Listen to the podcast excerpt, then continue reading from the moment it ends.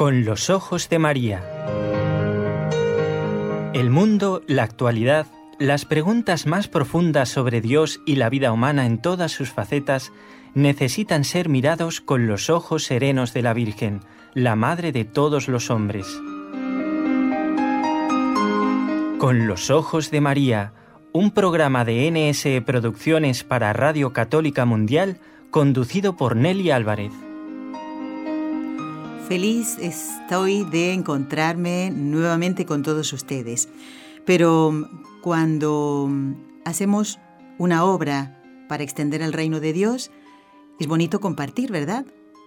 Los frutos tal vez no los veamos, pero eso no impide que pongamos todo nuestro empeño para que se conozca la palabra de Dios, para que la vivamos y para que las personas que no conocen a Jesús y por eso están, están tristes, ¿eh? pues lo conozcan y conozcan a nuestro Señor y lo que hizo por nosotros.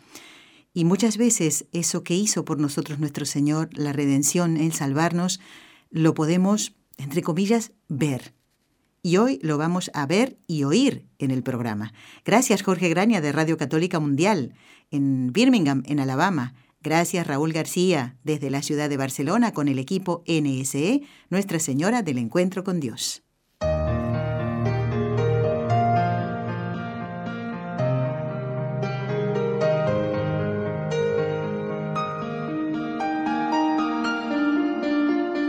Y hoy queremos comenzar el programa con una frase de San Francisco Javier. ¿Le suena? Uno de los patronos de las misiones decía, Para firmeza de poder alcanzar perdón de mis infinitos pecados, tomé por valedora la gloriosa Virgen Nuestra Señora, pues en el cielo donde está, todo lo que a Dios nuestro Señor pide, le otorga.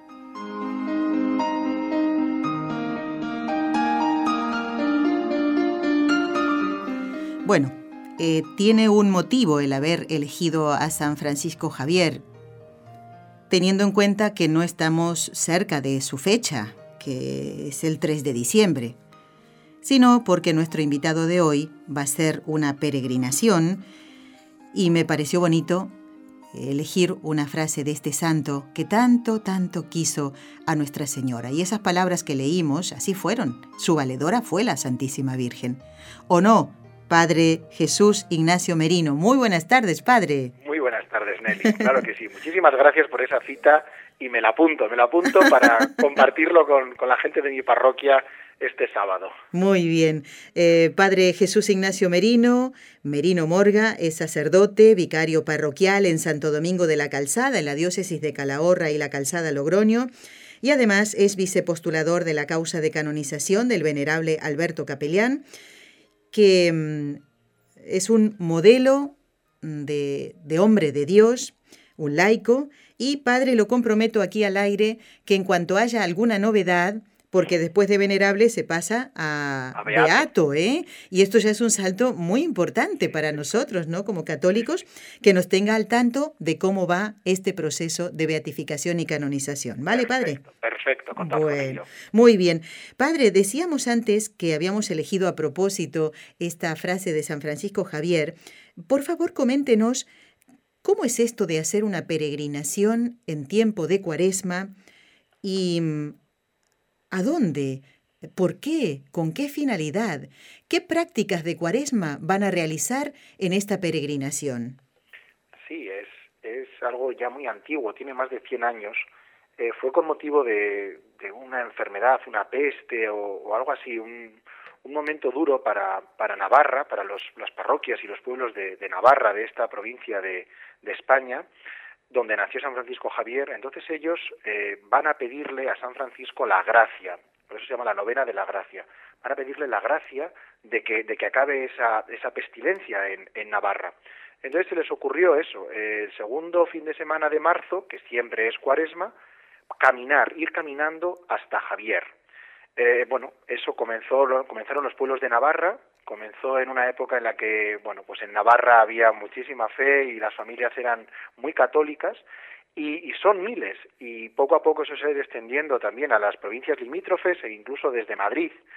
Y consiste en ir caminando al castillo, al lugar donde nació ese patrón universal de las misiones, San Francisco Javier, el navarro por excelencia, ese hombre que, que, dijo lo doy todo por Cristo y se marchó a, a morir allí a Sancián, a, a, a la entrada de, de, la China. Y este hombre, eh, bueno, pues nace en, en Javier, lo que se hace, cada uno sale a veces desde sus propias parroquias allí en Navarra, o desde Pamplona, pues pueden ser 70 kilómetros, puede ser 100 kilómetros, y todos nos juntamos el sábado, el segundo sábado, nos juntamos en Sangüesa, que es el pueblecito más cercano al castillo. Y de Sangüesa a Javier son 5 kilómetros. Entonces, durante esos 5 kilómetros, pues yo no sé cuántas personas, pero igual 5.000 o 6.000 uh. personas, todos caminando a la vez y, bueno, con un sistema de megafonía en coches, etcétera, se va rezando el Santo Rosario y se va rezando el Vía Crucis. Y mientras tanto los sacerdotes, pues nos ponemos una estola y todo el mundo sabe que se puede ir confesando con cualquier sacerdote que, que vaya peregrinando. Entonces, es un ambiente pues muy bonito por los campos, vamos caminando y, y la gente pues desde niños, jóvenes, gente adulta, gente mayor y en un ambiente muy sano, muy sano y muy bonito se va peregrinando, rezando y, y confesando. Y cuando se llega al castillo, pues aunque tiene una capilla y es grandecita, pero, pero se queda chiquitísima. Entonces eh, es en la esplanada del castillo, con el fondo, con el, el, Pirineo y el castillo de Javier, allí el, el, arzobispo de Pamplona pues preside la Eucaristía con un montón de sacerdotes, pues no sé, igual 100 curas o más, wow. y, y, allí toda la gente, y, y, en ese momento también. Hay dos, en, en la esplanada hay dos espacios para confesiones porque un poco lo que se busca es eso, que sea una actividad cuaresmal en el que, en el que nos acerquemos al Señor, uh -huh. en un ambiente festivo, en un ambiente súper alegre, familiar, eh, muy, muy, muy agradable, de verdad, sí. y, y, la gente, bueno, pues aprovechan muchos para, para confesar. Eso se ha desbordado de tal manera que ya hay, bueno, están las, las javieradas sectoriales, pues uh -huh. que van los religiosos de Navarra, o van los enfermos, o van los sacerdotes, o las amas de casa, eso es a lo largo de todo el año. Y luego eh, los de Madrid, que Madrid es muy grande, pues iban, iban tantísimos que se decidió que, que, no se unieran a la general, sino que lo hicieran solos. Ellos ya lo han tenido el fin de semana pasado. Uh -huh. eh, todos los jóvenes de Madrid, junto con, con, los que hayan querido ir también. Y el, este fin de semana próximo es la, la Javierada General. ¡Qué increíble! Ya, os digo, es precioso. Yo desde mi parroquia vamos en autobús y, y, bueno, siempre vuelve la gente muy, muy contenta, comemos con un bocata y demás, sí. y luego, y luego la, la, experiencia es esa, que al año siguiente les dices, bueno, vamos otra vez a Javier, a hacer lo mismo, y la gente te dice, sí, sí, sí, sí, claro, encantado, porque no es ir a otro sitio, ver otra, claro. otro museo o visitar otra ciudad, no, no, no, no, es hacer lo mismo, una oración al comienzo, bueno, vamos en el autobús, sí. una oración al comienzo, caminar cinco kilómetros haciendo oración, y ofrecer confesiones y una misa. Y cuando todo termina, vuelta para casa. Qué bonito. De verdad, les digo a los oyentes que esto no estaba preparado porque el padre me lo ha contado antes de salir al aire y que, que las cosas de Dios, Padre Jesús, ¿eh? que, que, fuera este mismo fin de semana, ¿eh? Sí, o sea, que sí, me parece fantástico que, que comparta esto y bueno, yo ya estoy mirando a Raúl que está del otro lado, digo, a ver cuándo hacemos la Javierada nosotros claro, también. Además, se involucra ¿Eh? toda la parroquia porque a los grupos de poscomunión les he pedido que nos hagan unas pancartas escribiendo y tal. Sí. Y a los abuelillos de, del asilo de aquí, de la parroquia, pues la gente suele llevar unas cruces como especie de, de cachavas, de báculos. Sí. Entonces, pues hemos hecho unas cruces y los abuelillos de aquí del hospital, del asilo, nos las han pintado poniendo Javierada 2017 y demás, han hecho unos talleres allí en el asilo. En fin, pues pues intentar que, que todo el mundo pues, pues colabore y participe, en clave, claro. cuaresmal y que para Qué bien, qué bien. Pues padre, justamente mmm, lo hemos convocado para hoy, para mmm, en este tiempo de cuaresma, dejamos, dejamos de lado eh, en algunos de los programas durante este tiempo litúrgico tan fuerte y tan importante el ciclo de Fátima, aunque seguimos con él, ¿eh? pero nos parecía importante y a partir de su experiencia y su eh, conocimiento, ver hoy digo ver en el sentido, porque estamos por la radio, no podemos ver nada, ¿no? Pero tratar el tema de la pasión de nuestro Señor, en lo que hizo Jesús por nosotros para salvarnos, a través de imágenes, aunque estemos haciendo el programa por la radio. Y usted hablaba recién de las cruces. En las iglesias vemos muchas, pero quizás tiene un significado especial según el lugar donde se encuentra, porque usted nos hablaba ahora de esta peregrinación, de esta caminata, eh, que es precedida por la cruz. Pero esta es como una cruz que es llevada, ¿verdad? Pero otras que las vemos dentro y fuera de las iglesias. Para nosotros, la, cruz como cristianos, para nosotros es, es fundamental. Es el, es el trono de la misericordia, es el lugar donde, donde Dios dio su vida por nosotros. Esa frase preciosa, nadie tiene amor más grande que el que da la vida por sus amigos, que el que muere por el otro. Precisamente el amor, que es la definición de Dios, va muy unida, muy unida, intrínsecamente unida al sufrimiento. O cuánto, cuánto amas en tanto en cuanto estás dispuesto a sufrir por la otra persona. Y Dios nos ama tanto que está dispuesto a morir por nosotros. Eso es la cruz. La cruz es el acto mayor de amor de Dios por el ser humano. Entonces, para nosotros, cada vez que, hagamos la señal de la cruz o cada vez que veamos una cruz, para nosotros tiene que ser un, un aldabonazo, un, despertador y decir, ahí es donde, donde Dios me ama, ahí es donde el Señor entregó su vida por mí. Entonces la cruz tiene que estar presente y está presente en muchísimos eh, momentos de, nuestra vida y también en muchísimos lugares. Cuando uno, cuando uno va a una iglesia, especialmente las iglesias, pues eso, eh, de antes del Concilio Vaticano II. Luego las que se han ido haciendo, algunas han seguido este esquema y, otras no, pero tienen este, este sentido, ¿no?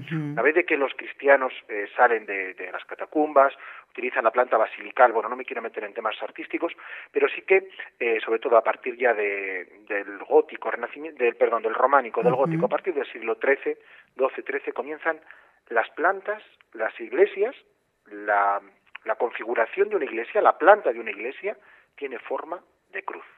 Es verdad. Tiene forma de cruz.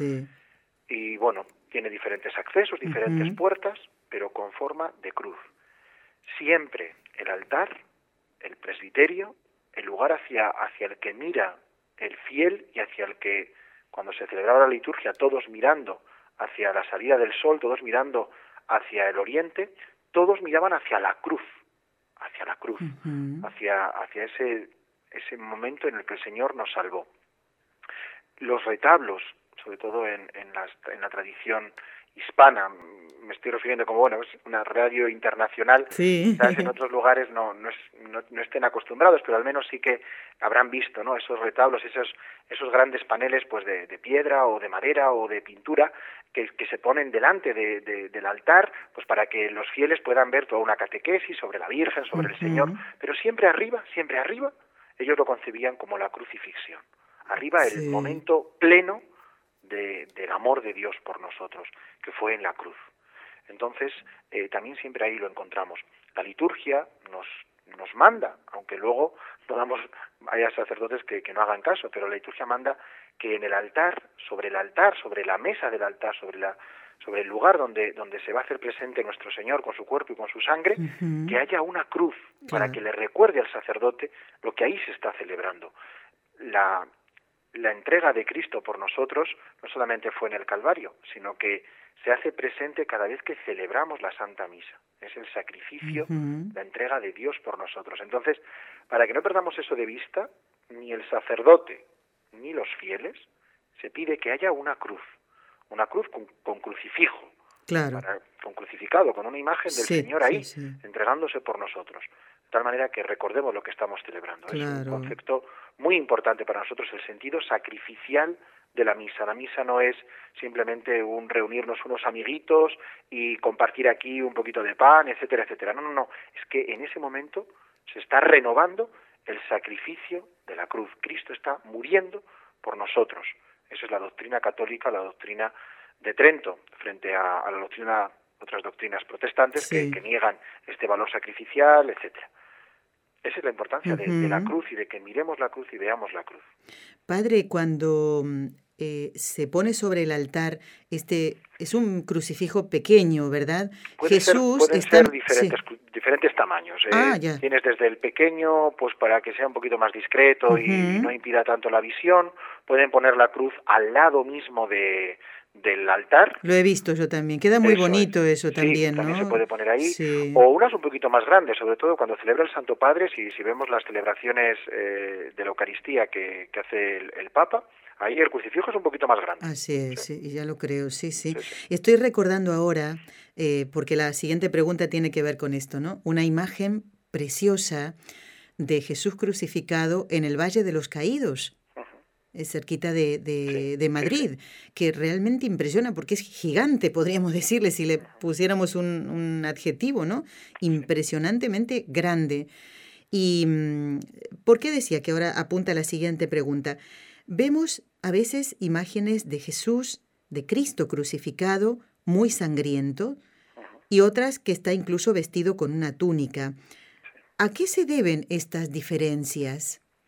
Depende, eh, nuestro Señor, eh, así lo confesamos, Dios y hombre verdadero. Entonces, así fue nuestro Señor Jesucristo, es esa doble naturaleza, era Dios y era hombre depende la que el artista quiera resaltar e incluso eh, depende también en esos momentos de, las herejías, de, las desviaciones teológicas. Ah. Entonces quiero destacar especialmente la divinidad de Dios, la divinidad, la divinidad de Jesús. Entonces, bueno, pues lo hago coronado con una corona de rey. Mm, hay imágenes del Señor, sobre todo en el medievo, en el que se le presentaba con, una corona real, eh, una corona de oro. Eh, y entonces Cristo pues está vestido con una túnica de rey, Cristo está muy sereno y está entregando su vida. El barroco, bueno, pues quieren resaltar más la humanidad de Dios, la humanidad de Cristo. Y ahí nos lo representa con ese patetismo, el del Valle de los Caídos es, es una copia de estos Cristos de, ah, Andalucía, etcétera. El Valle de los Caídos es una construcción del siglo XX, con lo cual ellos lo que copian es, sí, pues eh, estoy recordando esos Cristos de, de, la Semana Santa de Sevilla, etcétera, donde, donde Cristo está en el momento, por ejemplo, creo que el del Valle de los Caídos es también, es, representa justo el momento de la expiación, ah, el, el, último hálito de vida, cuando, cuando nuestro Señor en la cruz tomó, respiró por última vez, hizo ese tomar aire por última vez ya de un hombre que está en el justo en el momento de morir. Entonces, claro, hay un patetismo total, total. Hay, otros, hay otras representaciones de Cristo en las que ya está muerto. Estoy acordando de representaciones sobre todo del siglo XVII, en el que Cristo está clavado en la cruz, mm, resaltando mucho su humanidad, pero ya no hay tensión en sus músculos, porque ya ha muerto. Entonces ya está con la cabeza caída, mientras que en estos otros eh, te lo representan con la cabeza y mirando hacia el cielo, entregando su vida al Padre. En estos otros ya la cabeza está caída y ya está eh, en, relajación todos los músculos porque ya ha muerto.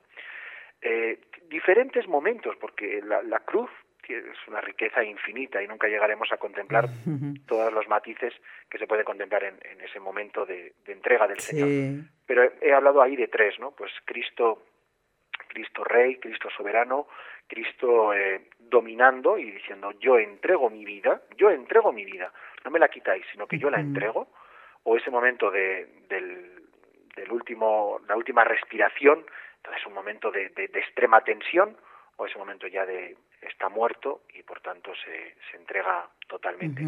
Hay habido una, una evolución también en el arte.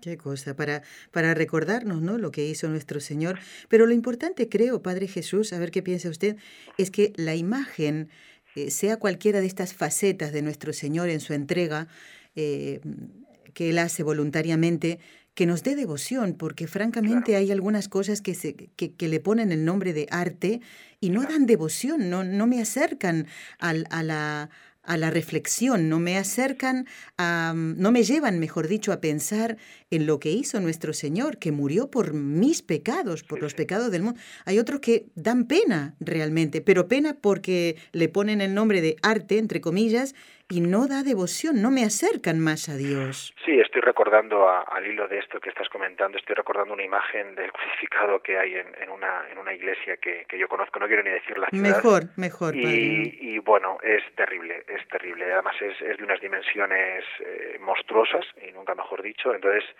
el problema es que, que se produce esta anécdota cuando los papás quieren intimidar a los niños, le dicen que te llevo a ver el Cristo de, esta iglesia. Ay, no me digas. Pero qué absurdo, pero qué hemos hecho, ¿no? Se produjo también una cosa curiosa, es de una congregación religiosa y, bueno, tienen una, una, advocación mariana muy típica de, esa congregación y pusieron también una virgen muy curiosa, eh, muy patética, en el peor, expresión de, la palabra. Eh, lo que tuvieron que hacer fue cambiarla, porque la gente no iba a rezarle a la Virgen. Entonces tuvieron que poner una imagen, que efectivamente, una imagen de la Virgen, la del Cristo, creo que llegará un momento en que también la cambien. La cambien, claro. Efectivamente, comparto contigo totalmente esa reflexión. Nos tiene que, que llamar a devoción, o sea, nos tiene que llamar a la oración, nos tiene que llamar a descubrir lo que, lo que sucede en ese momento, mm. sin interpretaciones. En el momento, es lo que a los que nos gusta un poquito el arte te dicen, en el momento que tú tienes que explicar una obra de arte, ya ha perdido el sentido. Claro, claro. Sí, Tú ves, eh, pues eso, un, un cuadro de, de, Murillo y ves la, la Inmaculada y mm. dices, bueno, ya está, no hace falta que me expliquen más. Esta es la Virgen, Esta es la Virgen que está subiendo a los cielos, claro, no hace falta explicar más. Tú ves esos Cristos que hemos hablado antes, ese Cristo del Valle de los Caídos, esos Cristos de, de la Semana Santa de Málaga o de Sevilla. No te estoy hablando ya de los Cristos de Gregorio Fernández, de Valladolid, etcétera, o las Vírgenes de las Angustias. No hace falta explicar nada. Cualquier niño que contemple eso lo entiende. Lo entiende, sí, sí. Y luego también hay que meterles a los niños en esa dinámica. Lo hice yo el, el día, el miércoles pasado, el, día de... Del comienzo de la cuaresma, sí. Entonces, bueno, pues tuve la, la, misa con los niños para imponerles la, la ceniza, los niños de catequesis, etcétera. Y al finalizar la misa, bueno, pues les regalé a cada uno una pequeñita cruz, una cosa mínima. Sí. Pero yo les pedía eso, ¿no? Digo, bueno, durante todos los días de cuaresma, yo os pido que la miréis y le deis un beso. Ya está. Que los niños vayan entrando en esa dinámica de oración, de contemplación y también oración de, de sentidos. Que le den un beso que realmente ellos eh, quieran consolar al Señor que ha muerto por nosotros, quieran desagraviar al Señor que ha muerto por nuestros pecados, por nuestros pecados. Entonces, ahí debemos educarnos y el arte siempre ha sido un vehículo de, de educación. No hay duda, claro que sí. Padre, pienso en una cosa que no, no puede ser real, ¿no?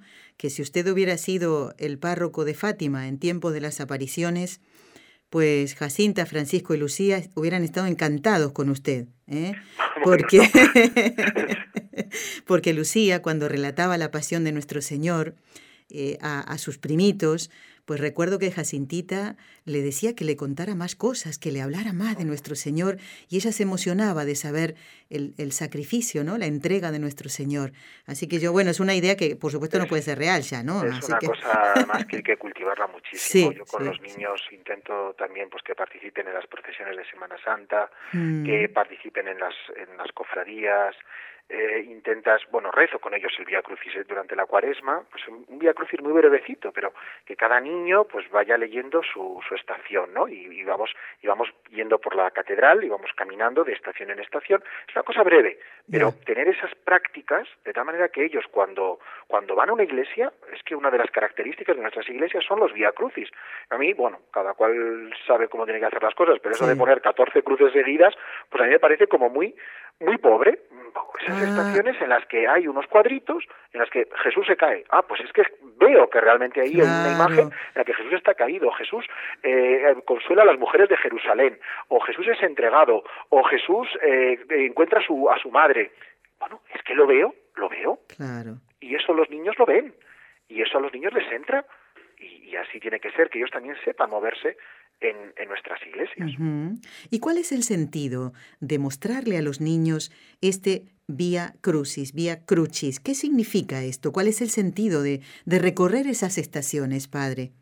Es, es una oración en la que, pues igual que en otras, en otras ocasiones la oración es más mariana o es más eucarística, esta es una oración más de tanto de expiación, o sea, comprender que, nuestro, que por nuestros pecados Jesús muere en la cruz, es también una oración de, de entender y de, y de meterse en esa entrega del Señor por nosotros, que los niños lo vayan, lo vayan captando. Es algo que, que para mí no me supone especial problema para que los niños lo entiendan.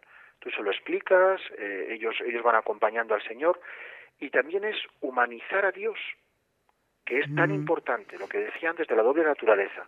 Cuando en la cuaresma o cuando contemplamos al Señor en la cruz, estamos entendiendo que Jesús ha sido hombre y que ha sufrido y que sabe lo que es el sufrimiento. Porque fue hombre, porque es hombre. Entonces, eh, saber cultivar y hablarles y que ellos entiendan que, que Jesús, mm, que Dios no es alguien lejano, no es alguien extraño a nosotros, sino que ha compartido en todo nuestras debilidades, excepto en el pecado. Y eso se contempla en el Vía Crucis. Y eso, bueno, son esas 14 estaciones que la Iglesia nos ha recomendado a lo largo de los siglos y que ¿por qué lo vamos a desaprovechar? ¿Por qué no lo vamos a entender? ¿Por qué ahora los niños eh, los vamos, esas tonterías, ¿no? Los vamos a traumatizar porque vean estas cosas. Mentira, mentira, absurdo, absurdo. Es que tú unido a Cristo vamos a caminar y vamos a levantarnos de nuestros pecados y vamos a salir adelante.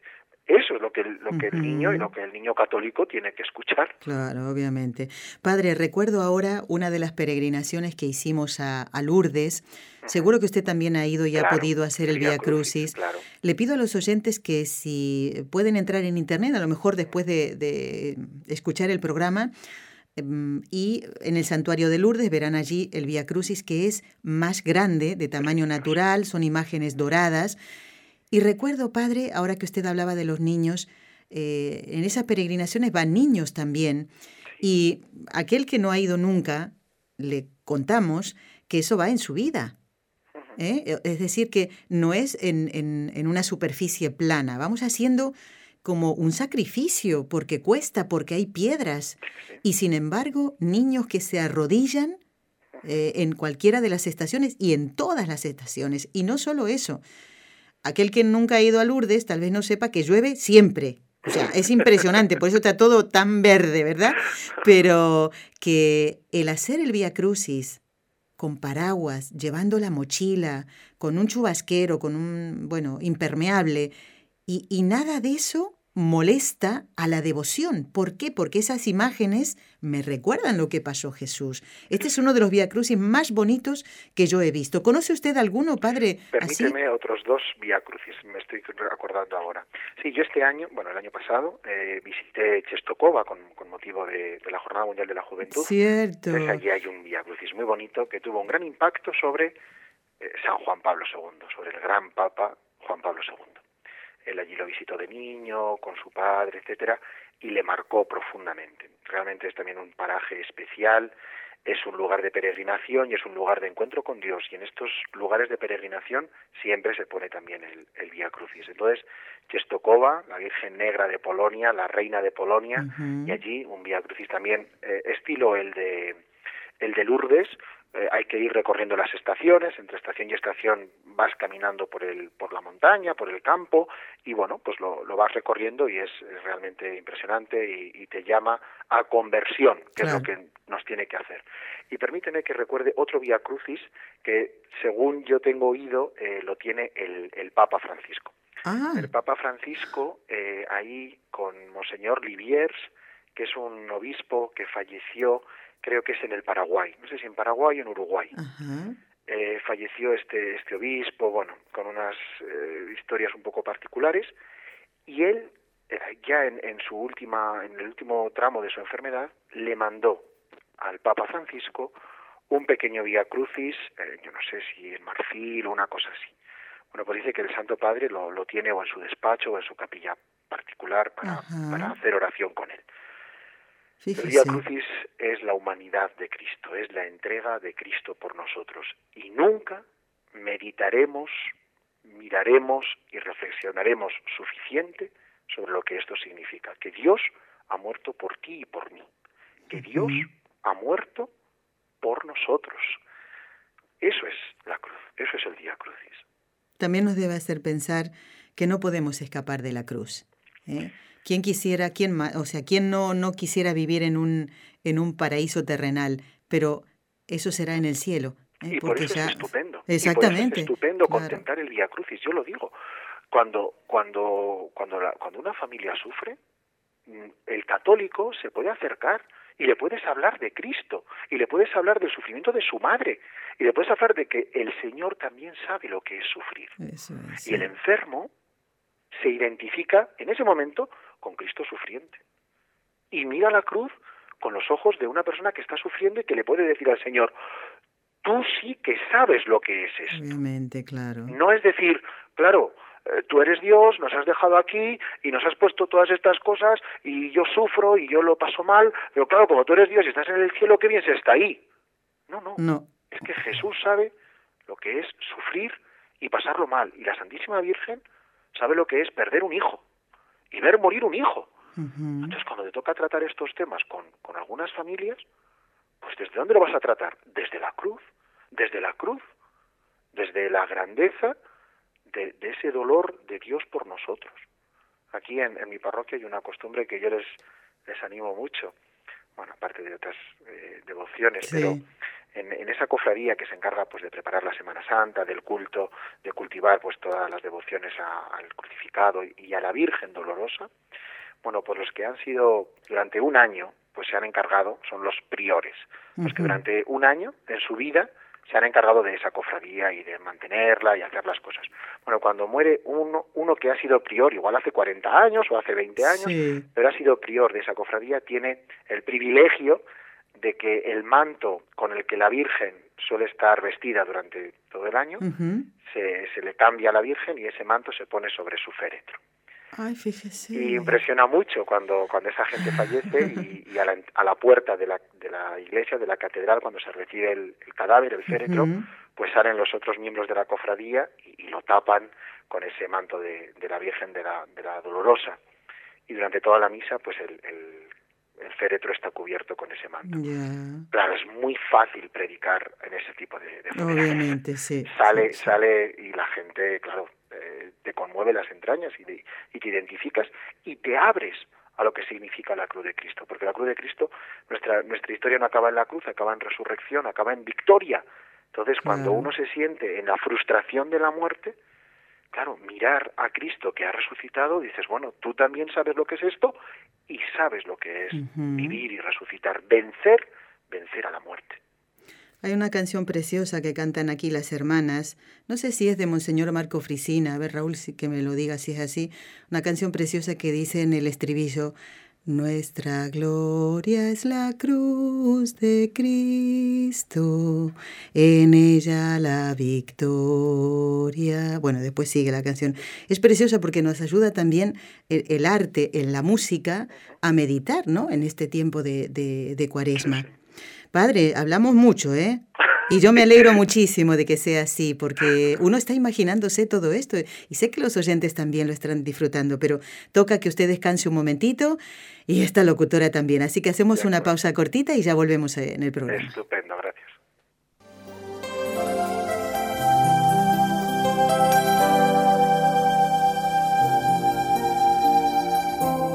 Estás escuchando en Radio Católica Mundial el programa Con los Ojos de María, en vivo y en directo, presentado por el equipo Nuestra Señora del Encuentro con Dios desde Barcelona.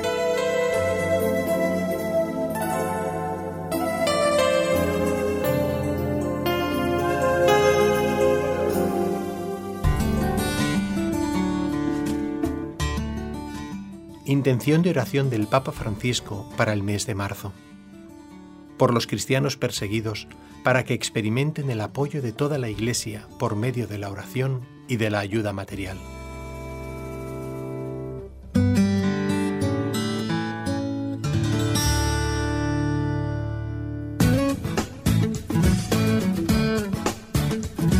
Si deseas participar en vivo en el programa Con los Ojos de María en Radio Católica Mundial, marca el siguiente número de teléfono 1866-398-6377 si llamas desde Estados Unidos o Puerto Rico.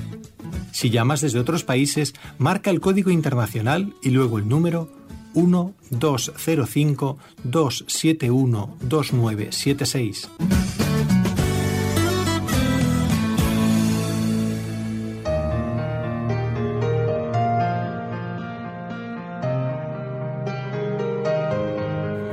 Continuamos en el programa que corresponde al 8 de marzo de este año 2017 y no podemos olvidar a, un gran santo de la iglesia como es San Juan de Dios, este santo portugués que se llamaba Juan Ciudad, ese era su nombre real, fue soldado, fue pastor, se apuntó a todo, ¿eh? más de una batalla, pero fundamentalmente fue un amante de nuestro Señor, un reconciliador. ¿eh? Recordemos que sus primeros compañeros se odiaban mutuamente, dos de ellos. Y él puso paz entre ellos, puso paz en su corazón. Se pudieron perdonar mutuamente. Eh, qué triste cuando no podemos perdonar. Por eso nunca alcanzaremos la paz. Si perdonamos, Seguro que la alcanzaremos como esos primeros compañeros de San Juan de Dios. Hoy en el rezo de las tres Ave Marías que vamos a hacer dentro de un ratito, Padre Jesús, vamos a encomendar a los hermanos hospitalarios de San Juan de Dios, que hacen una labor impresionante y que además tienen como, podremos decir así, su perla, ¿eh? son los mártires, aquellos eh, hospitalarios de San Juan de Dios que murieron mm, asesinados simplemente porque eran religiosos.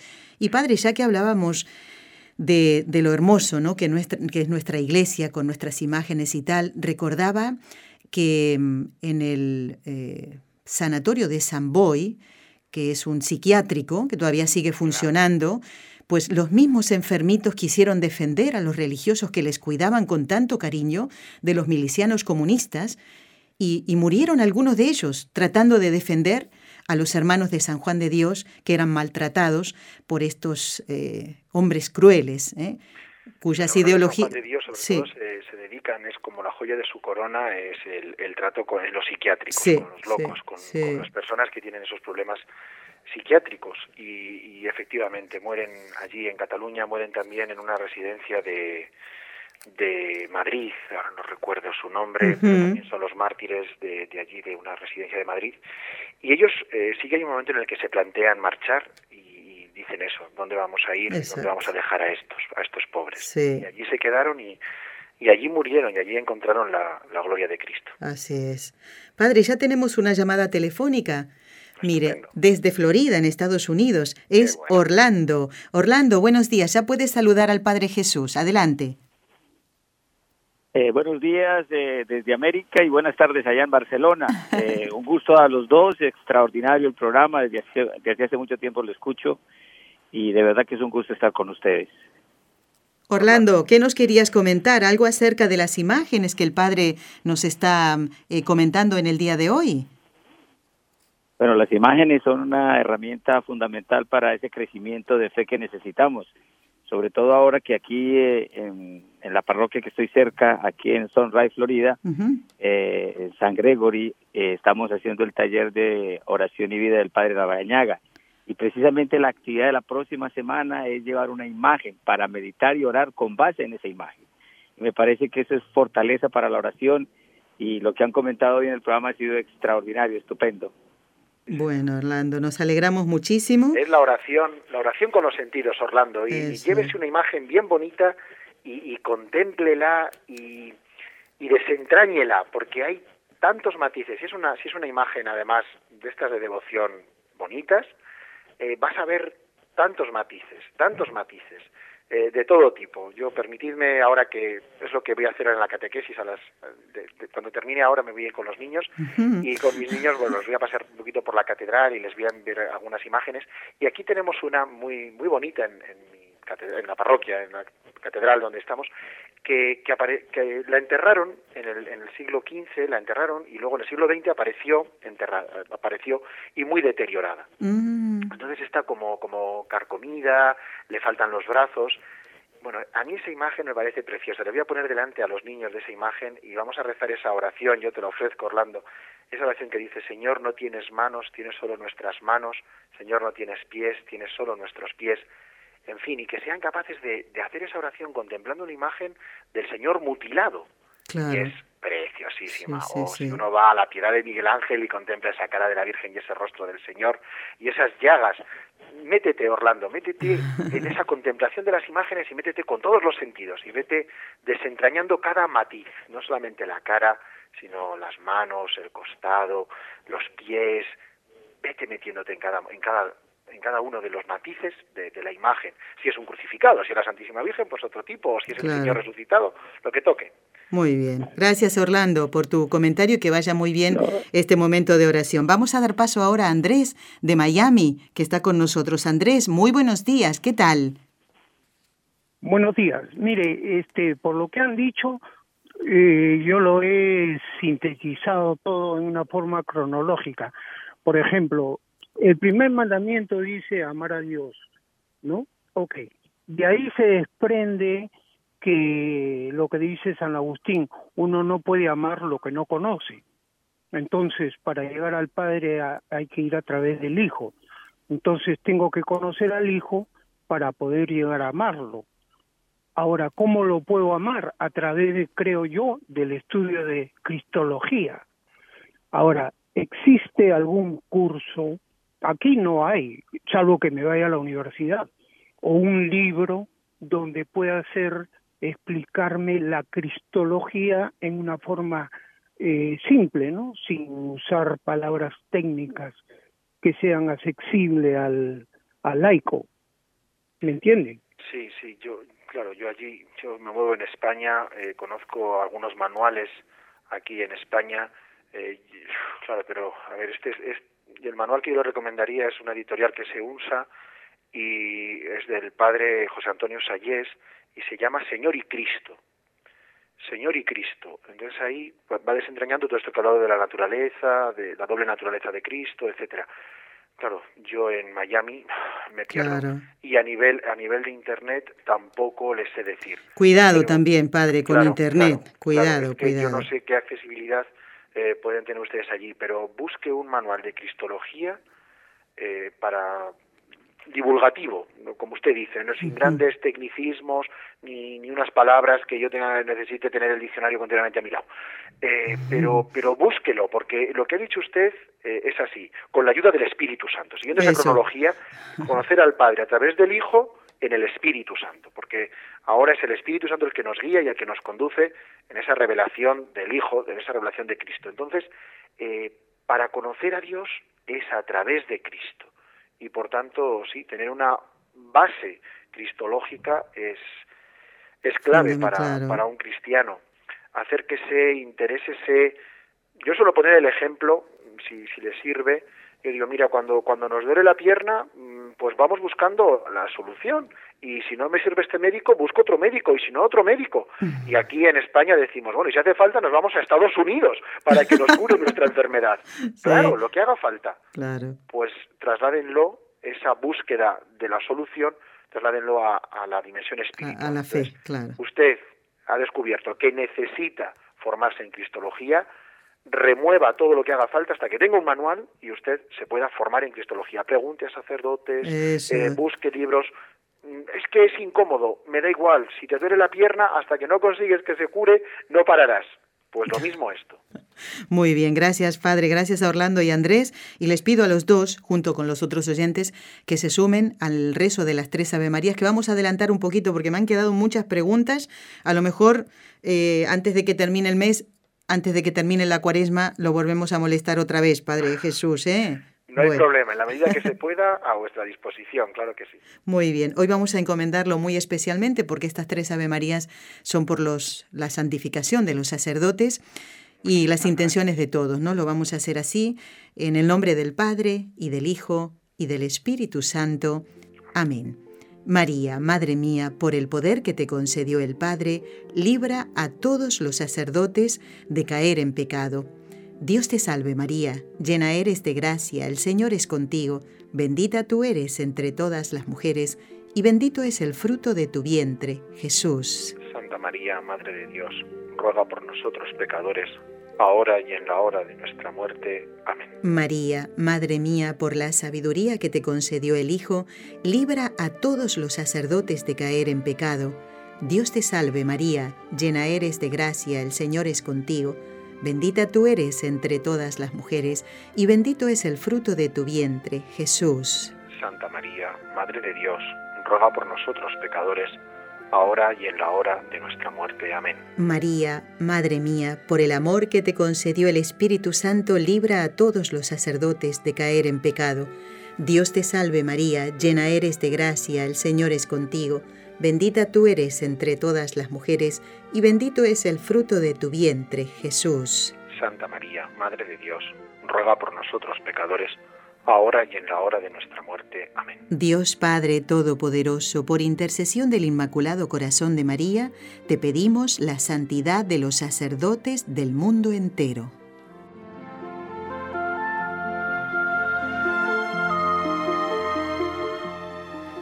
Bueno, vamos a unir la siguiente pregunta a una conmemoración de hoy, que es el Día Internacional de la Mujer un modelo de mujer. ¿Cuánto hace falta en esta sociedad de hoy un verdadero modelo de mujer? No lo es. Aquella que levanta el puño, desafiando a todos. Ese no es el modelo de mujer que debemos seguir. Hoy nos presentan un modelo de mujer que, que pierde todo lo femenino y hermoso que tiene y que Dios ha puesto en nosotros. Una mujer que intenta parecer un hombre, en su forma de peinarse, en su forma de vestirse. El modelo es María, la Virgen Santísima. Debe ser para nosotros, y eso ojalá lo enseñemos a nuestras niñas, ¿eh? el modelo María. Y mm, vamos a hablar en un momentito, Padre, de esta imagen de la Virgen que nos puede ayudar a meditar mejor en la pasión del Señor. Pero ahora tenemos otra llamada. Le dejamos pendiente, luego se la recordaré a la pregunta, ¿eh? porque quiero saludar a Marjorie de Florida. Marjorie, muy buenos días. Adelante. Buenos días, eh, Padre Merino y todos ahí en, la radio. uno de mis programas favoritos, bueno, todos mis programas son favoritos, de la EWTN y con los ojos de María. Yo quiero darle gracias al Padre Merino porque eh, escuchar un sacerdote que tiene esa pedagogía de enseñarnos a sentir a Dios, eh, que es lo que yo no recibí cuando niña, yo nunca recibí ese sentimiento de Dios, o sea, que Él está conmigo, no, no un sentimiento. Eh, ¿Cómo puedo decirlo, Padre? Que Él está vivo ahí conmigo, que es real. Eso es. Cuando, cuando usted habla como le dice a los niños, como les expresa, es tan bonito. Yo oro mucho por los sacerdotes porque no encontré eso en los míos, aunque siempre los he respetado y querido mucho. La iglesia ahora, él nos habla de unos, mm, unas estadísticas muy miedosas donde los católicos, eh, no, no, como no sentimos a Dios, vamos a un rito, no vamos a, vivir esa cena preciosa y perfecta.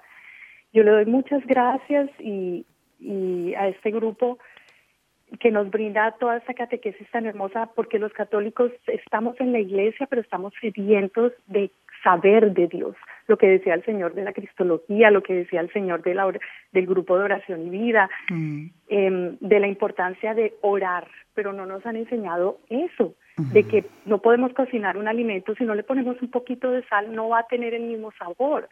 Entonces, muchas gracias y un abrazo. Igualmente, Marjorie, muchísimas gracias. ¿eh? Bueno, igualmente sí, tener mucho cuidado cuando vamos a las librerías, ¿eh? cuidado. Hay que tener muchísimo cuidado también con eso. ¿eh? eh gracias por, por todo, por todo el aporte de los oyentes. Padre, volvemos entonces ahora en este tiempito que nos queda a, a, la imagen de la Virgen que nos puede ayudar a meditar en la pasión de nuestro Señor. ¿Cuál es esa imagen? Nuestra Madre es la mediadora de todas las gracias y y así la debemos contemplar. Lo que comentabas de, de esas eh, mujeres, yo diría, embrutecidas, esas mujeres, eh, pues con, con, efectivamente, incluso eh, exteriormente, también refleja el interior, porque cuando uno pues adquiere unos peinados chirriantes y una manera de vestir, una manera de, de poner su de manifestarse a los demás de una manera de maneras eh, duras. Sí. claro al final eso está reflejando tu interior. Eso refleja tu interior. Y cómo tú elijas los colores y cómo tú te plantees es que eres es tu ser interior el que se manifiesta a través de lo exterior. Eh, además de eso contemplar a la Santísima Virgen yo os invitaría en este momento como no al pie de la cruz al pie de la cruz no nuestra madre nuestra madre la fortaleza que tuvo que tener la Santísima Virgen.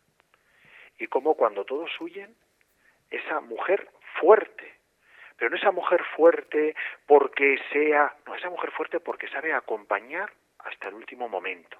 Esa mujer fuerte porque está ahí al pie de la cruz y porque sabe sostener a los apóstoles, a los discípulos, en esos momentos duros. Esa fue la Santísima Virgen. Y es como la tenemos que contemplar. Y ese es el modelo para nosotros. Es decir, mantente fuerte en los momentos difíciles, confía en Dios, porque en aquellos momentos la Santísima Virgen, yo pienso, es eh, todos lo habían visto al Señor caminando sobre las aguas, habían visto al Señor multiplicando los panes, etcétera, pero es que ella había recibido la, la gracia de quiere ser la madre de Dios, quiere ser la madre de Dios, ella sabía que el que estaba ahí era Dios, era Dios y le estaban haciendo eso. Y sin embargo nuestra madre dijo, fiat, fiat, fiat. Entonces, eh, contemplemos mucho a la Santísima Virgen así. En otros momentos, comento algunas cosas que, que yo les, eh, les, digo a la gente de mi parroquia, ¿no? eh, yo les comento que yo no imagino a la Virgen criticando. Yo no imagino a la Virgen hablando ahí con, con sus vecinas, con sus amigas y diciendo, porque mira lo que me ha hecho esta, porque fíjate, porque me han contado que la otra. Sí. Yo no me imagino así a la Virgen. No, no. La Santísima Virgen tenía muchas cosas que hacer. La Santísima Virgen estaría centrada en lo suyo y cuando tenía que salir, pues como la reflejan en, en, el pasaje de la visitación, pues fue allí a casa de Isabel, supo estar cuando había que estar y supo desaparecer cuando ya no tenía función.